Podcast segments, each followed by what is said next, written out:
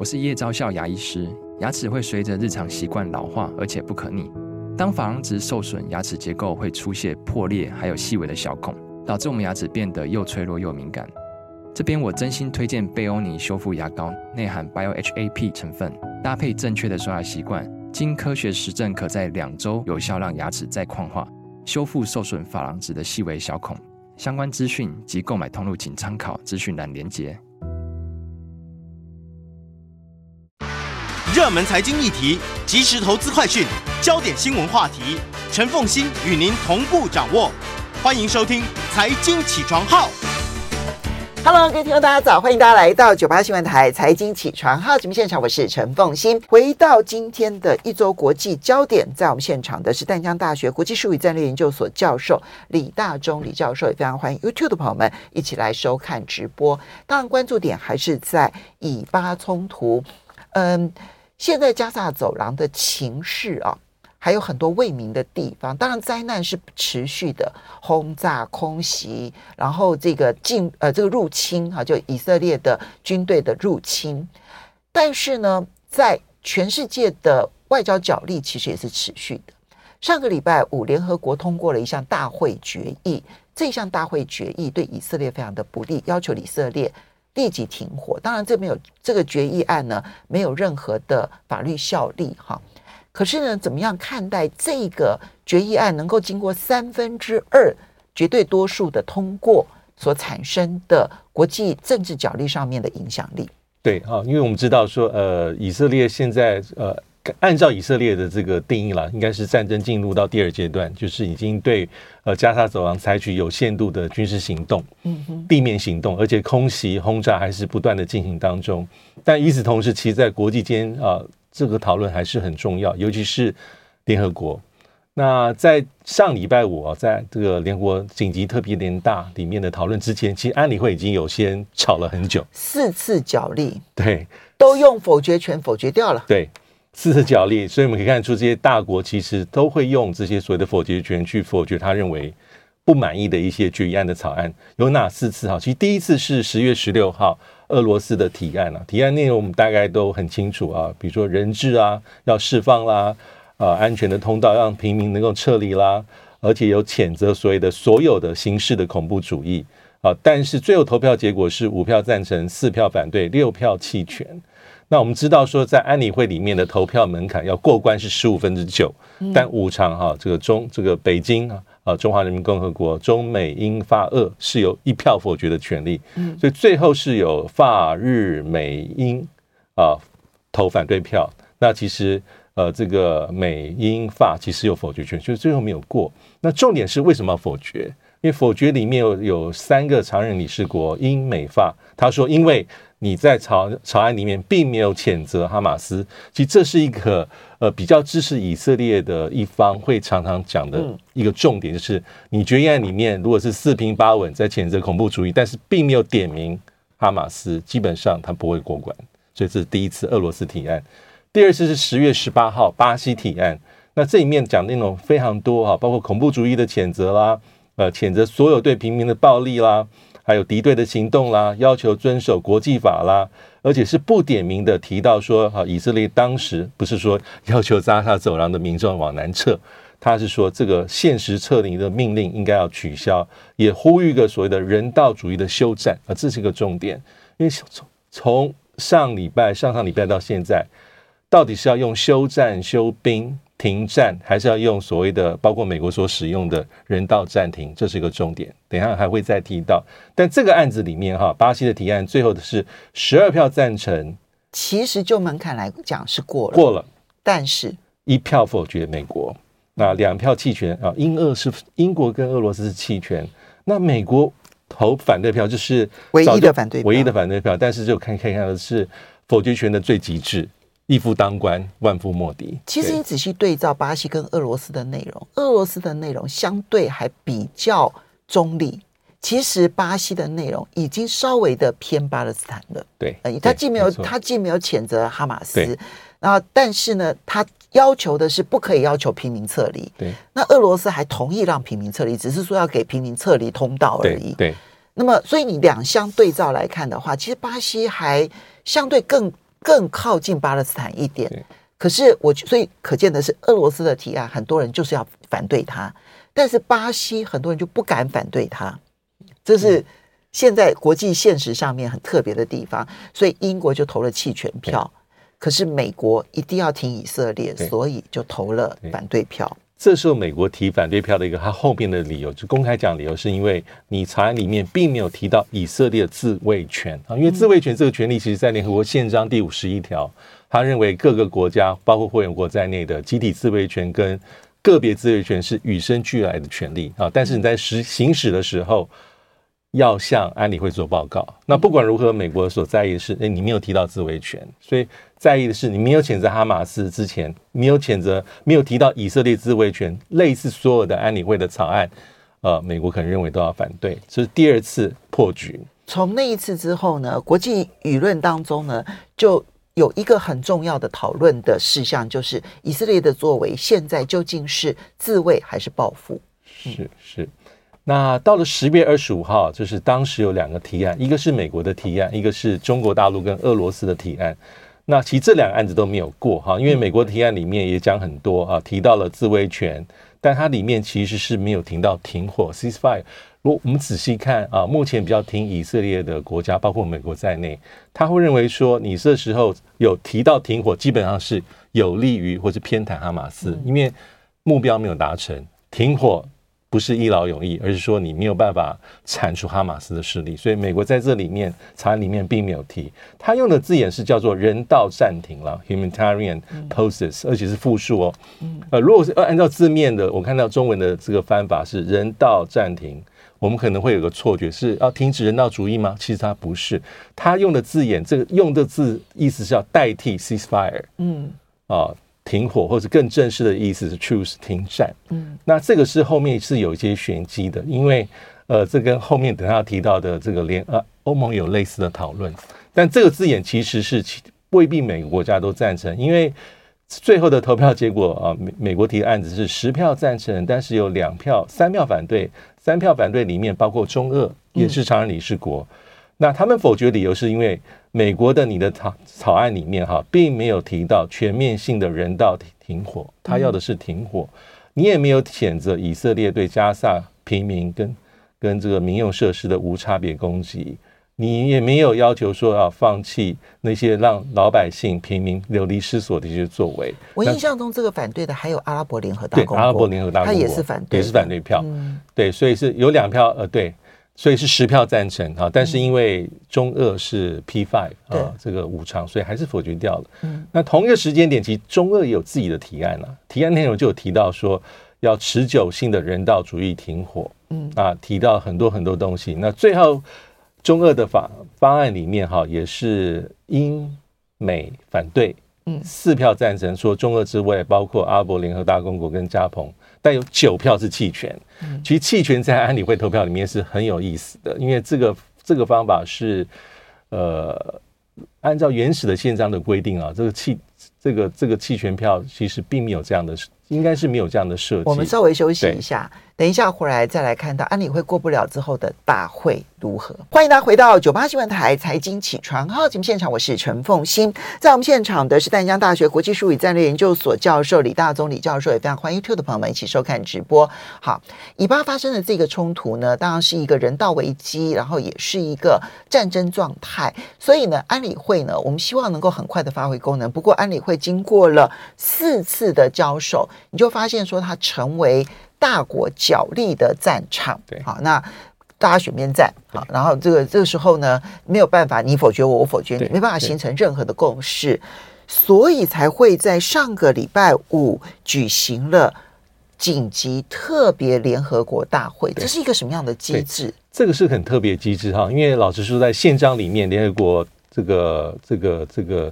这个大会的这个就是一般的会议或者是紧急会议，但紧急特别联大其实是跟一九五零年啊，它是是一九五零年十一月三号大会所通过的这个三七七号决议相关。它背景其实是韩战，因为我们知道说，呃，韩战在一九五零年八月之后，当时的苏联返回安理会，它开始否决所有跟韩战跟这个呃朝鲜半岛有关的一些决议草案，意思是说安理会被瘫痪掉，所以当时在美国跟美国的盟友的主导之下，所以大会通过了所谓的呃这个联合维持和平决议，意思是说，因为联合国宪章里面真正要处理国际和平与安全，当然是安理会，宪章第七章就安理会在做负责，但是基于说。哪一天安理会被瘫痪，无法履行宪章赋予他的权利跟责任的时候，要由大会接手。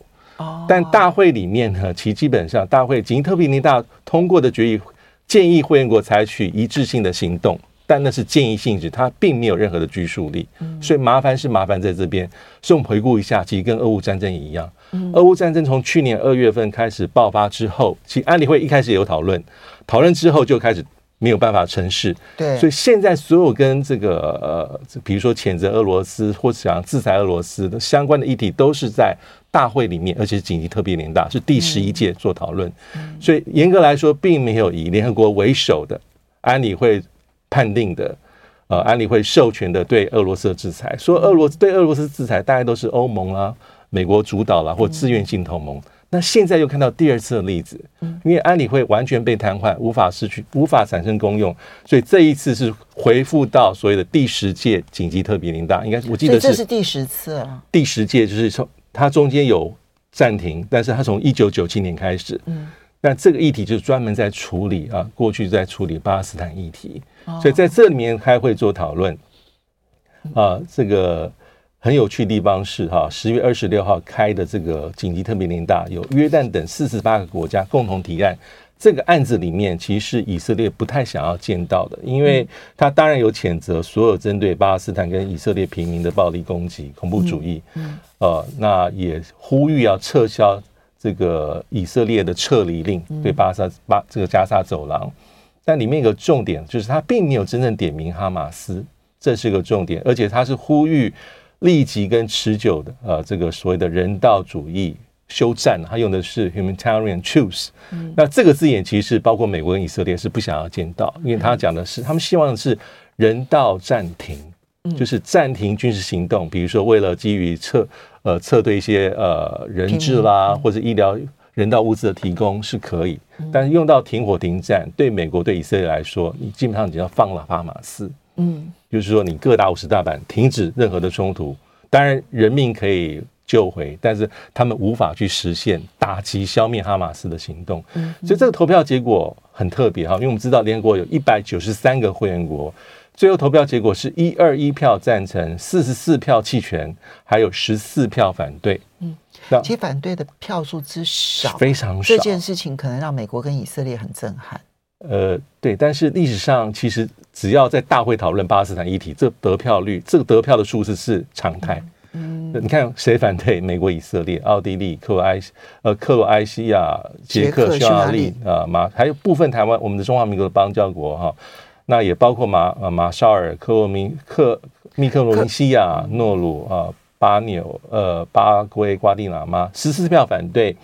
那有一百二十一票赞成，当然包括中俄、法国、挪威、纽西兰、泰国、新加坡、越南，有一些还是美国的好朋友或是盟国。对，那阿根廷、智利、墨西哥等等等等，一百二十一，当然也包括巴西。因为你只要去看说，在反对的十四票当中，我算了一下，就是美国跟以色列两票，对，欧洲四票，对。奥地利，然后匈牙利、捷克，然后以及克罗埃西亚，对，就只有四个票。是，然后呢，中南美洲就是瓜地马拉，还有巴拉圭，对，各一票。对，好，所以呢，这边加起来就八票，然后剩下来的六票全部在南太平洋。对，就是呃马绍尔群岛啦、斐济啦、密克罗尼西亚啦，哈，然后这个呃巴纽啦，还有东加啦，就全部通通都在南太平洋，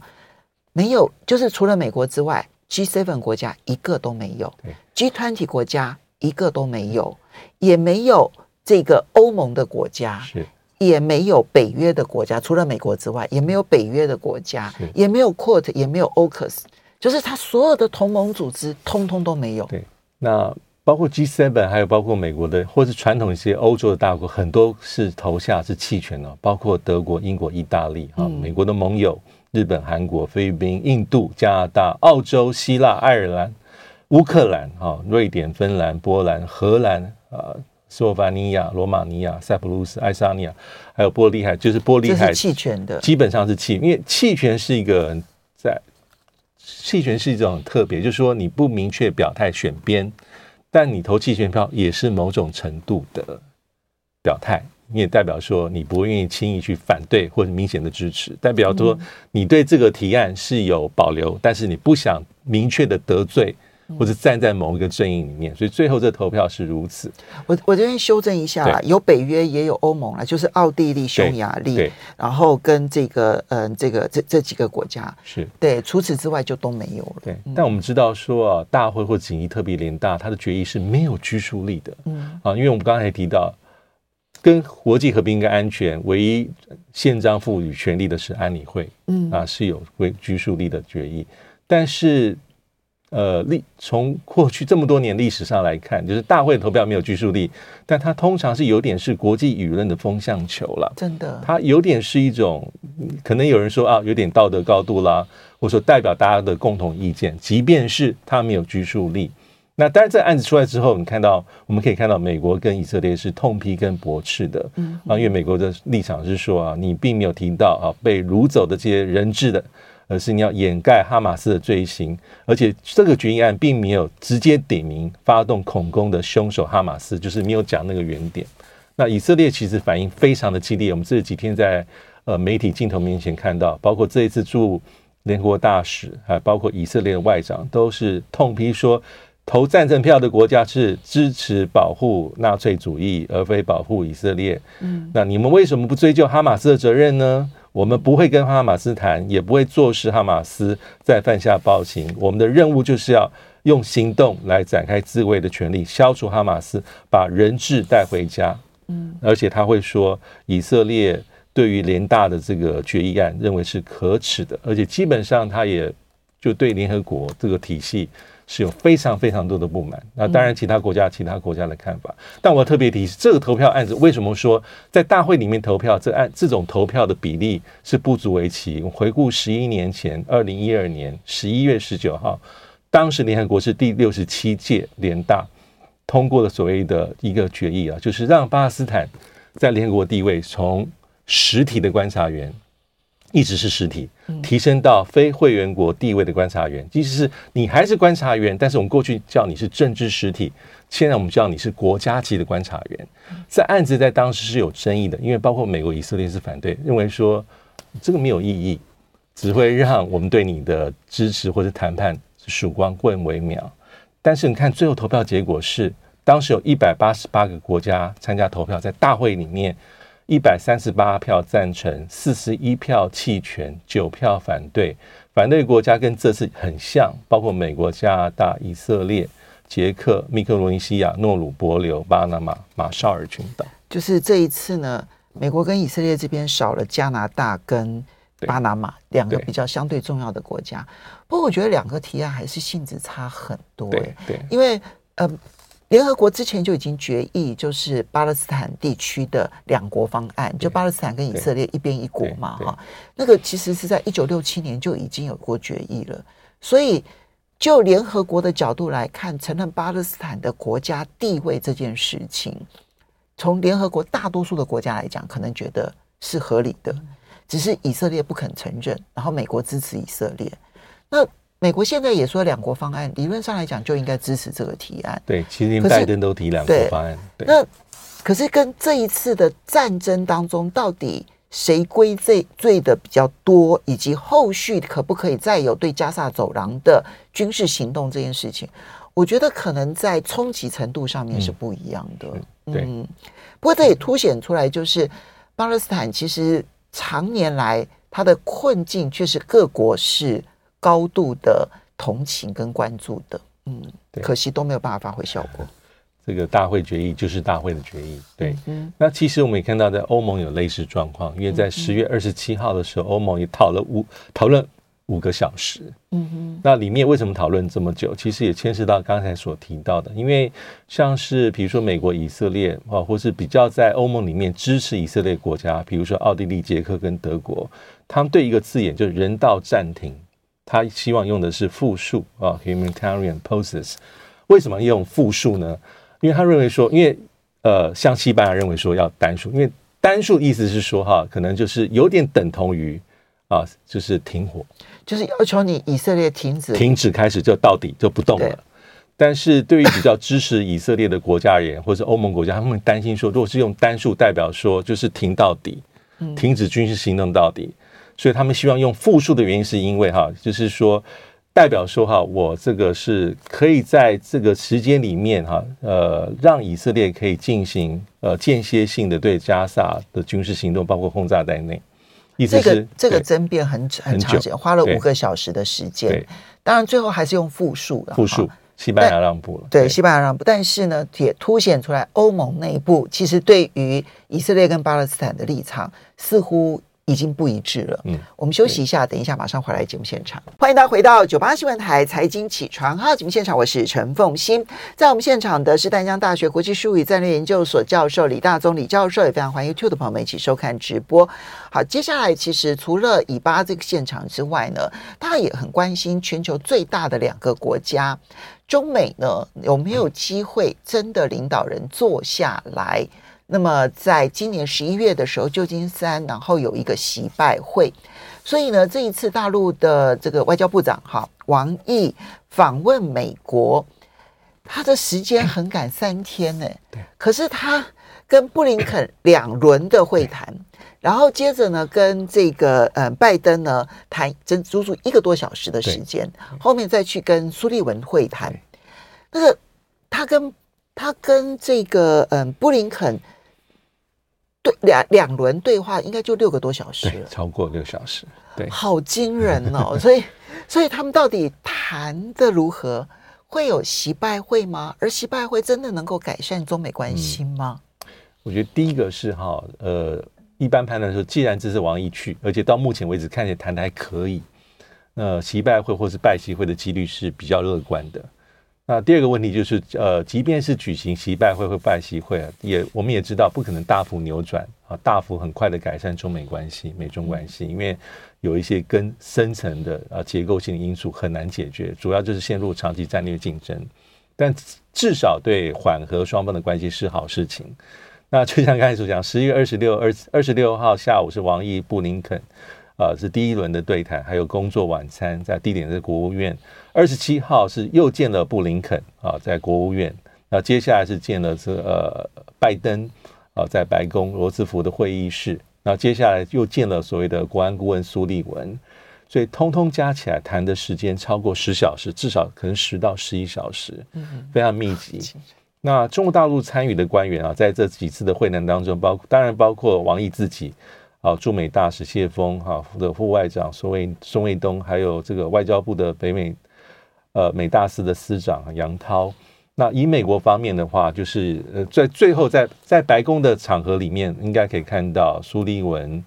啊，我们也可以看到布林肯，也可以看到印太事务总监坎贝尔。那在其他两场的工作会议里面啊，我们看到。包括了这个国务院的亚太驻青康达，还有新上任的副驻青啊，也是中国协调处的处长啊，China House 的这个呃兰默克啊，还有国呃白宫国安会的中国台湾资深事务主任贝沙兰，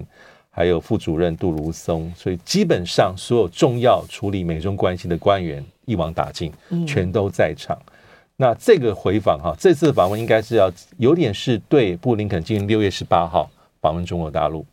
那它是一个回访。那更远来说的话，其实从五月以来，哈，就是美中之间开始慢慢的把高层高层互动又把它接起来，接桥接起来的一个重要回访。因为从六月到现在，美国官员去中国大陆，包括布林肯、叶伦，呃，气候变迁特使凯瑞、商务部长雷蒙多，啊，还有包括了这个参院多数党领袖啊舒默，还有包括。前几天的这个加州州长才刚对到中国大陆，那王毅这次访美是，呃，就是中国大陆外长访美，上一次是二零一八年五月的，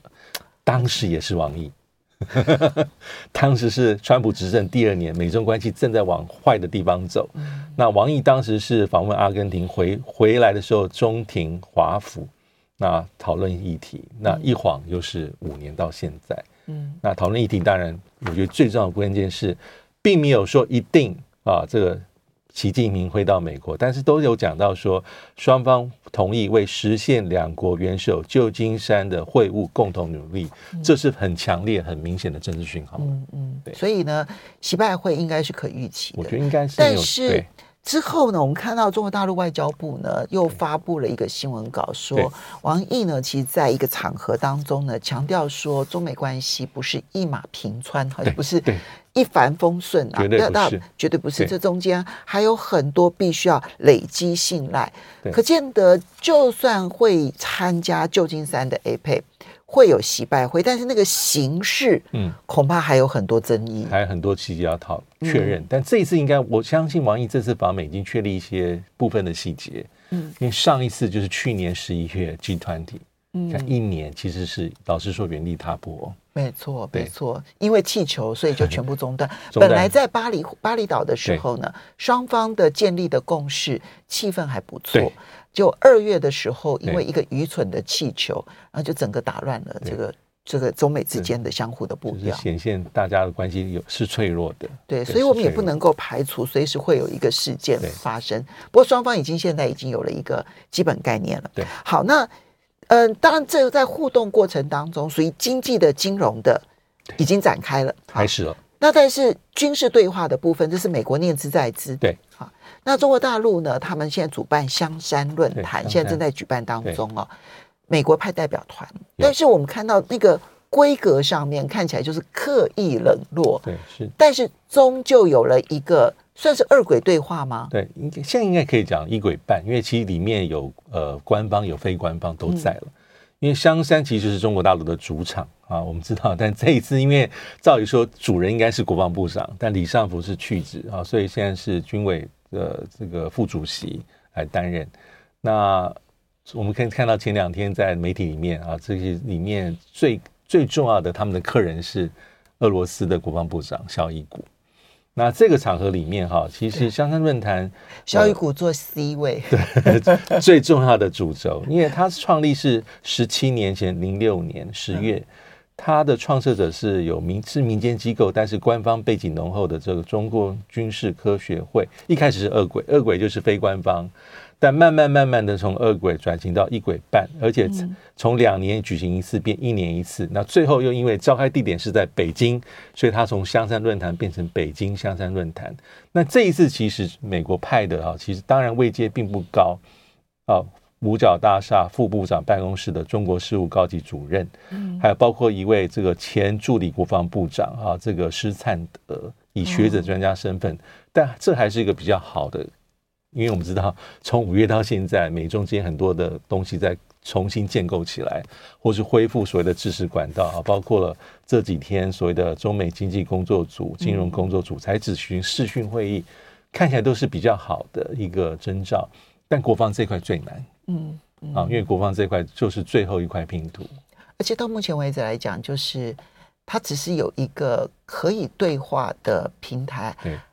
可是实际的对话可能都还没有产生。对，那当然这一次里面啊，我们可以看到一些好的讯号，就是呃，在呃，我记得在几天之前，中国大陆有确认说，中美双方接下来会举行一些重要会议，包括海洋事务咨商。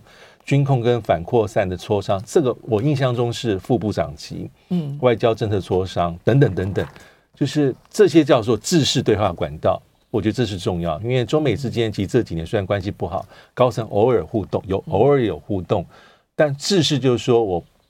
呃例行性例行性的，但这个地方其实这几年断的很惨。OK，对。最后我们提一下，就是澳洲总理艾班尼斯啊，即将要在十一月四号跟七到七号，就这个礼拜礼拜五还是礼拜六，他就要访问中国大陆了。那这个也是。就澳洲来讲，这也是一件大事，大事真的是大事，嗯、而且这是从在艾班尼斯政府啊去年执政之后一个缓步的改善过程，其实也是将近十八个月的升升温，它是慢慢慢慢一步一步的推动，到最后敲定啊，艾班尼斯马上就要去访问北京，而且他之前有一些东西在做铺陈，就是在前政府莫里森时期，因为。这个中澳关系很差，嗯。啊，那中国大陆当然也有一些报复或是反制的作为。啊，主要就是我们讲说，打蛇打三寸，大麦、牛肉、葡萄酒等等等等，龙虾、木材、煤炭、棉花，这些就掐住了澳洲的一些经济上的利益。那在铺陈所谓的这埃班尼斯访中